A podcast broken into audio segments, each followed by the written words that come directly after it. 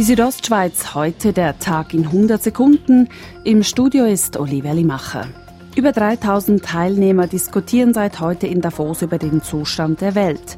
Bundespräsident Uli Maurer hat heute Mittag das 49. Weltwirtschaftsforum offiziell eröffnet. Er lobte das Treffen dafür, dass es viele persönliche Kontakte ermögliche. Es sind persönliche Begegnungen, die für ein besseres gegenseitiges Verständnis beitragen. Außerdem rief Ueli Maurer dazu auf, neue Technologien zu nutzen.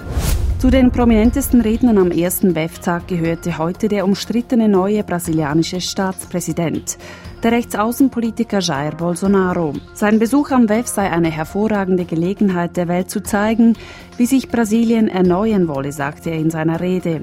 Etwa 90 Minuten haben Wintersportlerinnen und Wintersportler in Davos heute Nachmittag auf den Sesseln ausharren müssen. Dies wegen eines technischen Defekts, der die Bahn zum Stillstand gebracht hatte. 30 Personen mussten per Helikopter evakuiert werden. Markus Goth, technischer Betriebsleiter, sagt, Verletzt jetzt keine geben und die Gäste haben sich auch zu keiner Zeit in einer Gefahr befunden, weil wir das alles sehr seriös abgecheckt haben. Morgen kann die Bahn bereits wieder in Betrieb genommen werden.